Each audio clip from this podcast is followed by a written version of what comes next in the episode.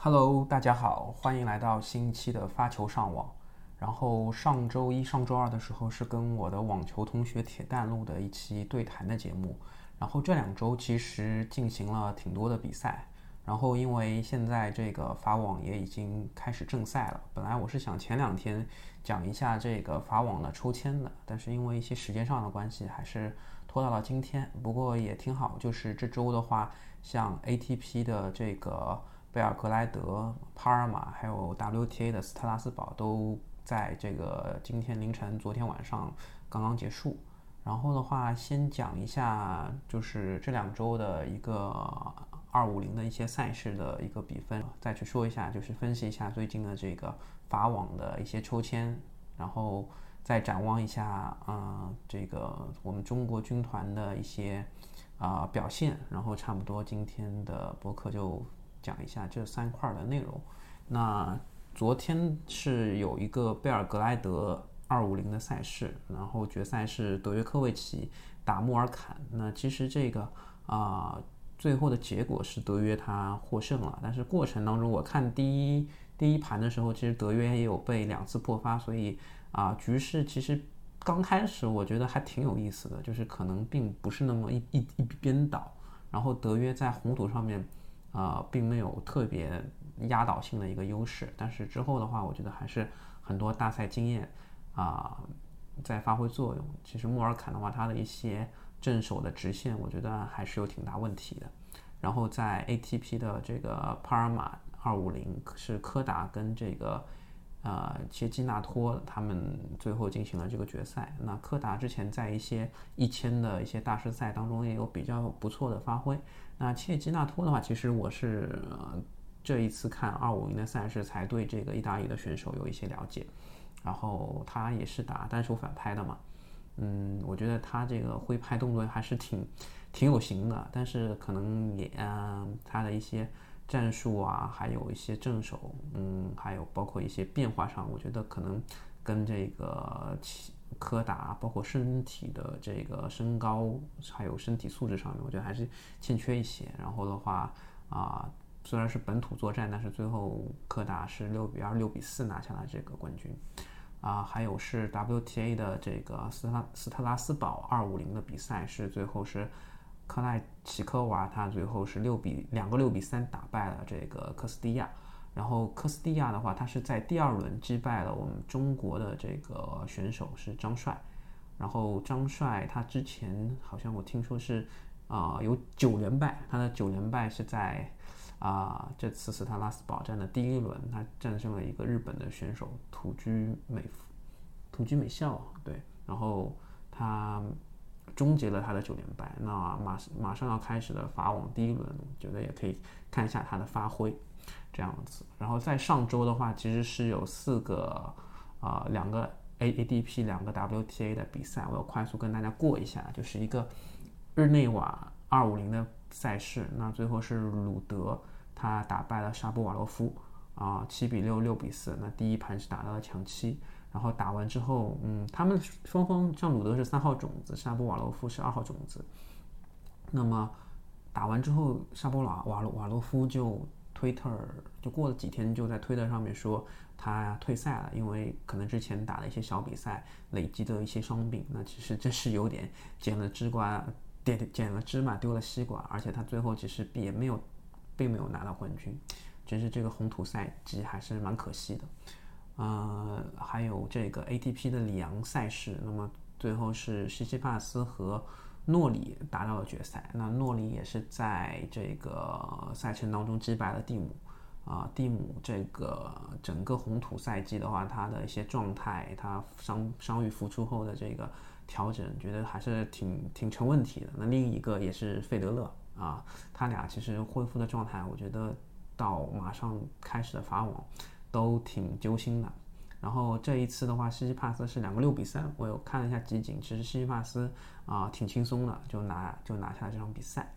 啊，还有一个就是 W W T A 的这个贝尔格莱德赛事，那最后是西班牙的这个选手巴多萨。他击败了克罗地亚的选手康纽，一个六比二一，一个二比零，好像是康纽他是有一个退赛对，啊，然后其实比较引人关注的是这个 WTA 最后帕尔马的这个决赛，因为我们中国选手王强他是杀入了最后的决赛，啊，他这个挑战的是三号种子高夫啊，美国人高夫。高夫的话也是我在去年有看他的澳网的比赛，啊他是美国的天才少女，好像是十八岁还是十九岁，那非常的年轻，打法也是非常的这个男子化。然后高夫是一个六比三，一个六比啊，第一盘是六比一，第二盘是六比三就拿下了王强。但是我觉得王强的这个整个 WTA 帕尔马赛事，他也是啊发挥出了自己的水平。那高夫这块可能确实包括高夫的状态，其实调整的也非常好。那王强也是尽力了。那他之前啊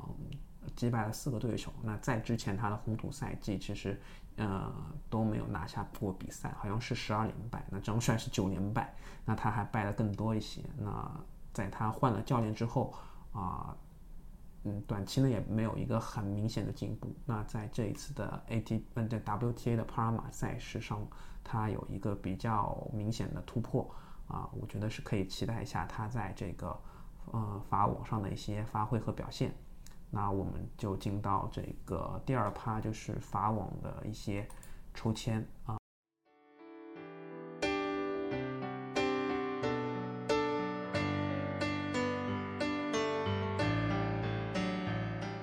先看一下男单这一块儿，其实男单有一个比较特殊的一个情况，就是啊，德约科维奇。费德勒和纳达尔他们其实被分到了同一个半区，那这在之前的话，好像只有呃，我听说是在印第安纳维尔斯的一个大师赛上面有被分到过，也是因为他们现在的这个世界排名，一个第一，一个第三，还有一个第八，所以就是说都都岔开来了，然后都分在了一个半区。那先看第一个四分之一的一个半区的话，其实德约他的第一轮选手是。那桑德格伦，美国的一个球手，那去年的那个，我记得是澳网的，嗯，十六强十六强赛吧，他也是对阵了这个费德勒，给费德勒造成了很大的麻烦。他这个赛区有割分，然后，嗯，如果不出意外的话，费德勒他能够调整好比较好的状态的话，在这个八强战的时候。他就有可能面对这个德约，因为这个八分之一的区，我觉得，嗯，德约应该没有什么太大的问题。像德米纳尔啊、奎瓦斯啊、特松加、穆塞蒂、格芬，其实并不能给他造成太多的麻烦。但是像费德勒这个 这个赛区的话，对这个另外一半的四分之一区的话，其实是有贝雷蒂尼。啊，有这个弗里茨，有阿里亚西姆，啊，包括像这个西里奇。现在我特别担心的是，他这个第一回合的这个伊斯托明，他能不能打赢？这其实我觉得也，我我我其实是打一个问号的。对，然后这这个四分之一区，如果说德约和费德勒都能够双双晋级的话，就应该在八强战的时候就能够面对了。那然后的话，另外一个四分之二区是纳达尔，他第一回合打的是这个啊波佩林。那这波佩林在红土上面其实这个发挥也还是不错的。然后他的这个赛区有比较知名的选手，像这个加斯奎特，像诺里，呃，十十八号种子辛纳，二十六号种子索内戈，还有像米尔曼、拉莫斯和孟菲尔斯。啊，我觉得这个赛区的话。嗯，纳达尔应该出现也是没什么问题的。其他人能给他造成的麻烦就是这个小半区，啊，应该是呃，除了辛纳吧，我觉得可能他有一些机会。那别人的话，我觉得机会不大。那么另外一个另外一半的四分之二区这边的话，我觉得像阿根廷的这个十号种子施瓦兹曼，那。比较有名的，然后像七号种子这个卢布列夫，啊，还有像这个巴斯拉什维利，那他也是有击败过这个呃费德勒，对，当然最近击败费德勒好像 也没什么啊。还有二十四号种子卡拉采夫，那卡拉采夫我觉得他的啊卡拉采夫像这个小半区的话，卡拉采夫呃卢布列夫，其实我觉得这两位有可能会给纳达尔，嗯，造成在这个八强战的时候会造成一些麻烦。如果他们能够顺利出现的话，因为像卢布列夫也是赢过，也是在近期的大师赛当中有赢过纳达尔。对，然后的话，啊，再看第四分之三个半区，然后这个半区先看这半区的一半。六号种子有这个兹维列夫，然后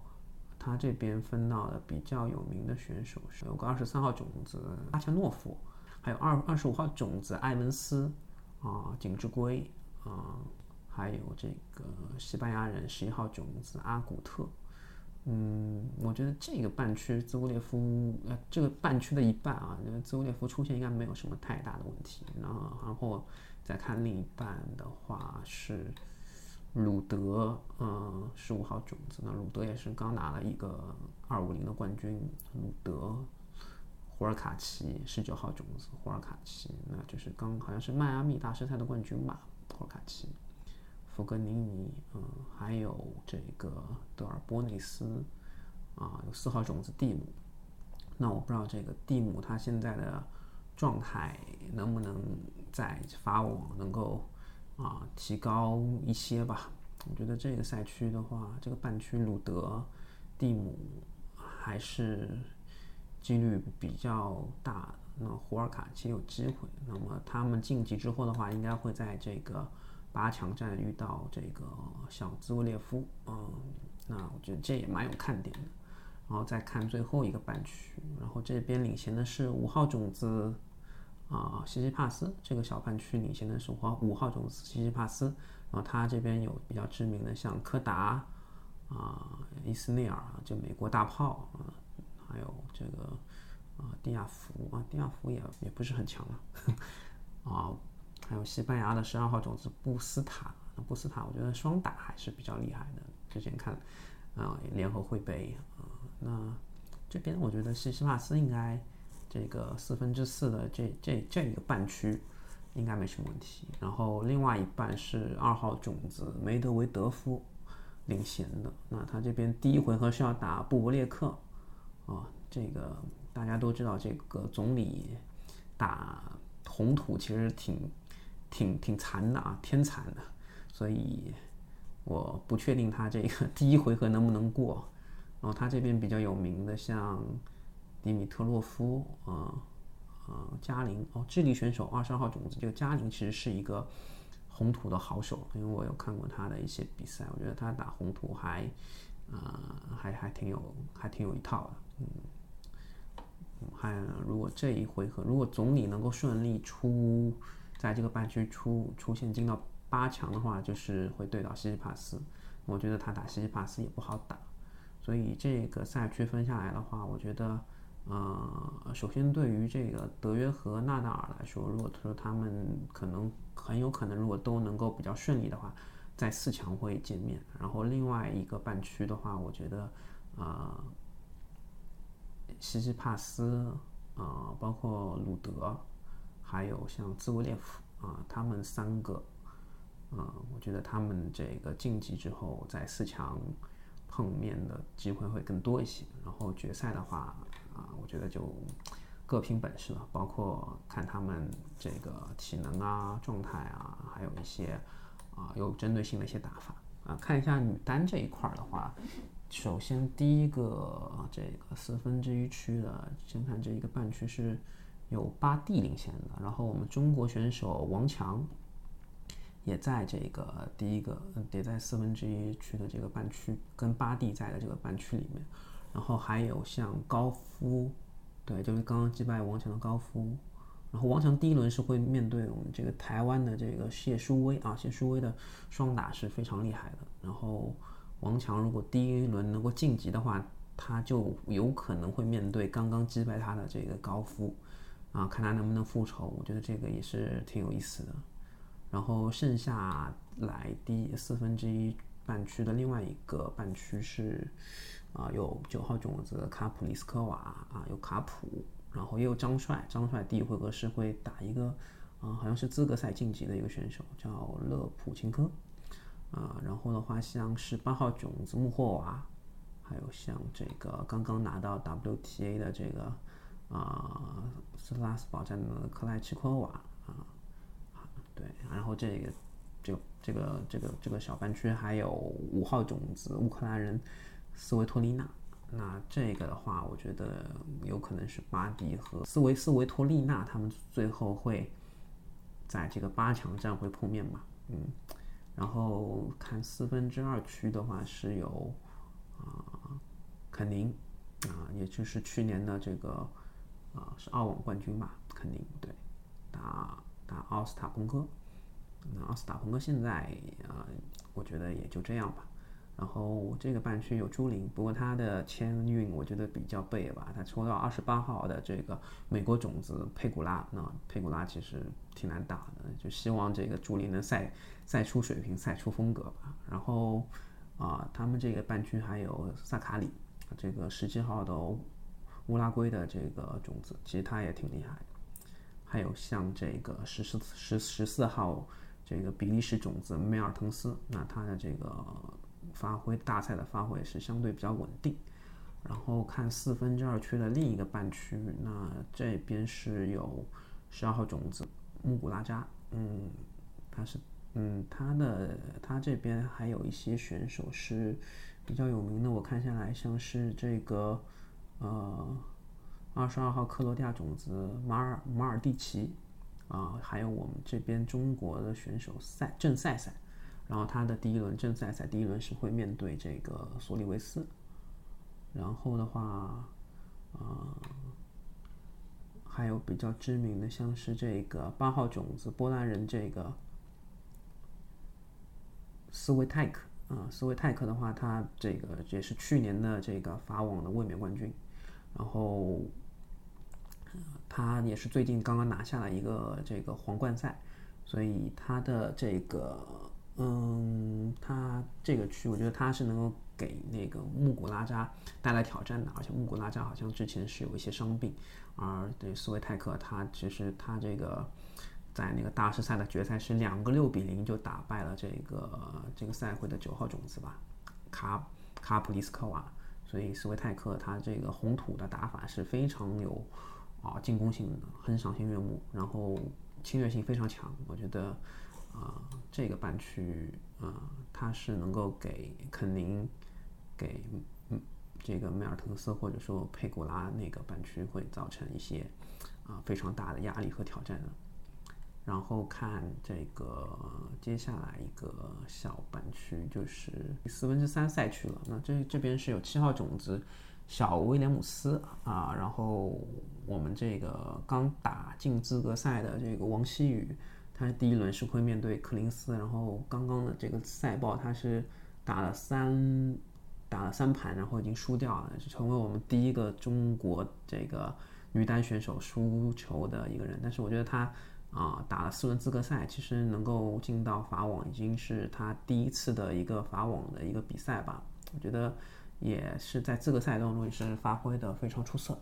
然后柯林斯没有打赢，我觉得也。呃，打了三盘，其实也算尽力了，我觉得也也应该打得还不错，然后可以之后看一下集锦。那这边的话主要是小威领先，他这边有像二十六号种子这个德国人科贝尔，啊，哦，科贝尔好像已经输了，他输给了乌克兰人卡列尼娜。对，这个做分析的时候已经有第一轮的有些比赛已经打完了，然后像十一号种子这个捷克人科维托娃。也是比较知名的一个选手。那这边的话，这个四分之三赛区的这个小半区，我觉得小威还是比较有可能杀杀出来的。那另外一个小半区是十五号种子阿扎伦卡哦，那她是非常强的一个女子选手啊，打法也是非常的男子化。我觉得，嗯，她这边还有像哪些好手？看看啊，有三十一号种子帕夫柳琴科娃，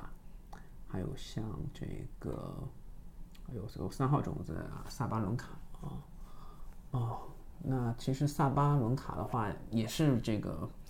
啊力量很足啊，然后我觉得这个小半区基本上就是萨巴伦卡和阿扎伦卡一般是应该是竞争一个出线的资格，然后啊看看四分之四这个半区的话有加拿大人安德莱斯库啊，然后好像还有这个十号种子，这个瑞士人本西奇、科斯蒂亚，还有像，嗯，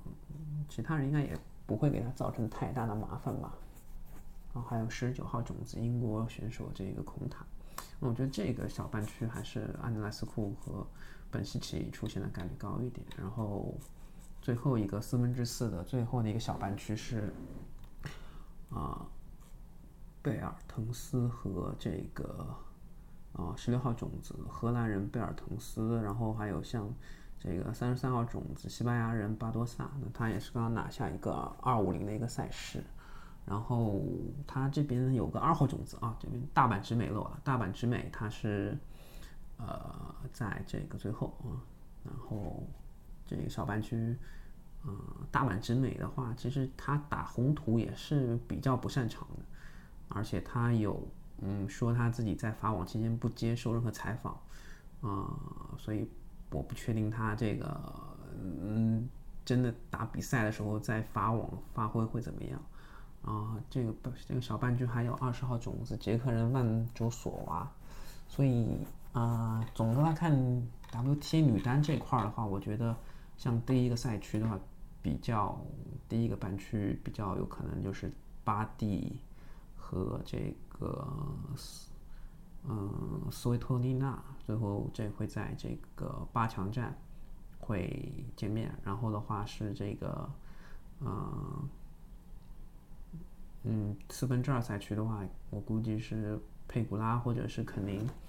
嗯，或者是梅尔滕斯会在最后的这个八强战会面对穆古拉扎或者是这个斯维泰克。呃，接下来四分之三赛区的话是，啊，我觉得还是小威，小威是有可能对，在最后的八强的话会碰到这个阿扎伦卡，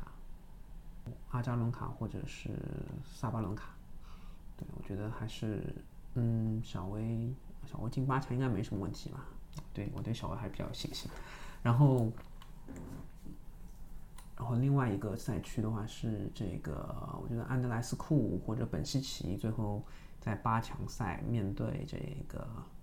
啊贝尔滕斯或者巴多萨，嗯，当然大阪直美有可能，半卓索娃的话也不好说，因为 WTA 的话其实它这个随机性我觉得会更大一些，对。然后的话聊聊第三趴吧，就是这个我们中国金花，就是他们的一些。签运吧。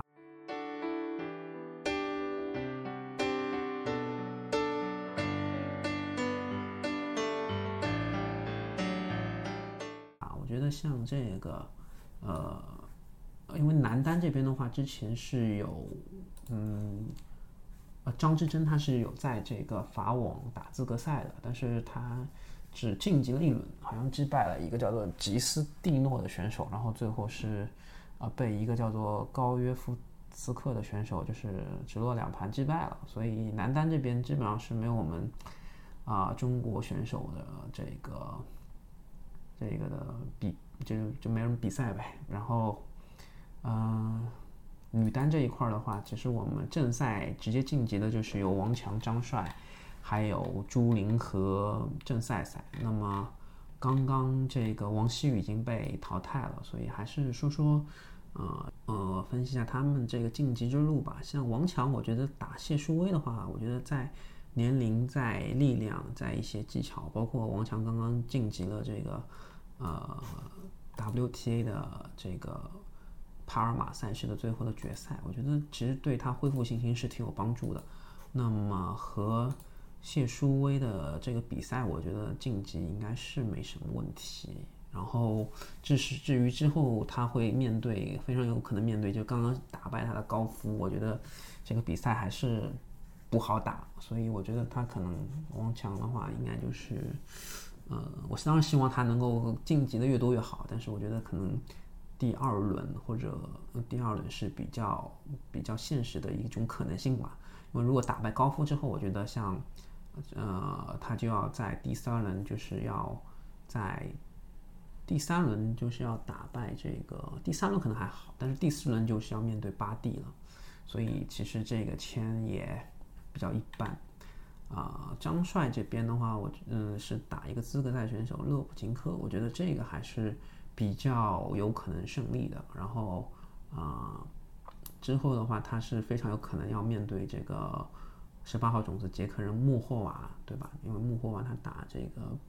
佩特科维奇，我觉得应该没什么问题吧。然后穆霍瓦打张帅，如果张帅他能够打败这个资格赛选手勒普金科的话，嗯。但是张帅最近的状态也不算特别好，所以我觉得，嗯，不一定，有可能张帅就是第一轮，那最多也就是第二轮这样子。那朱琳他面对佩古拉，其实我还挺悲观的，我觉得可能也是跟王曦雨一样，就一轮游了。嗯，如果说他能够啊爆冷击败穆古拉的话，我觉得还是比较有可能晋级到这个第三轮。打肯宁，对，那我觉得应该也差不多啊，对，应该第三轮最走到头了吧，对。然后，嗯，所以朱琳这边我真的不是很看好，可能最我觉得百分之九十吧，就第一轮就可能就没有了。然后正赛赛这边打索里维斯，我觉得这个是嗯还是一个呃五五开的一个比赛吧，但是晋级之后也是会面对穆古拉扎。所以的话也不好打穆古拉扎，我觉得他在红土上面还是比较有实力的啊。不管不管是红土还是这个硬地，我觉得穆古拉扎还是挺强的。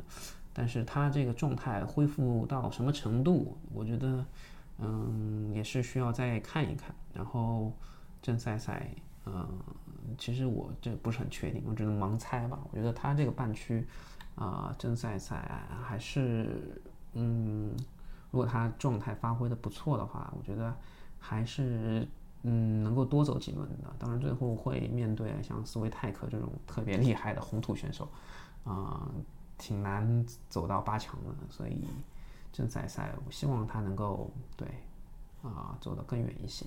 然后差不多这就是我这一期的一个节一个一个一个想跟大家分享的一些我的一些法网的一些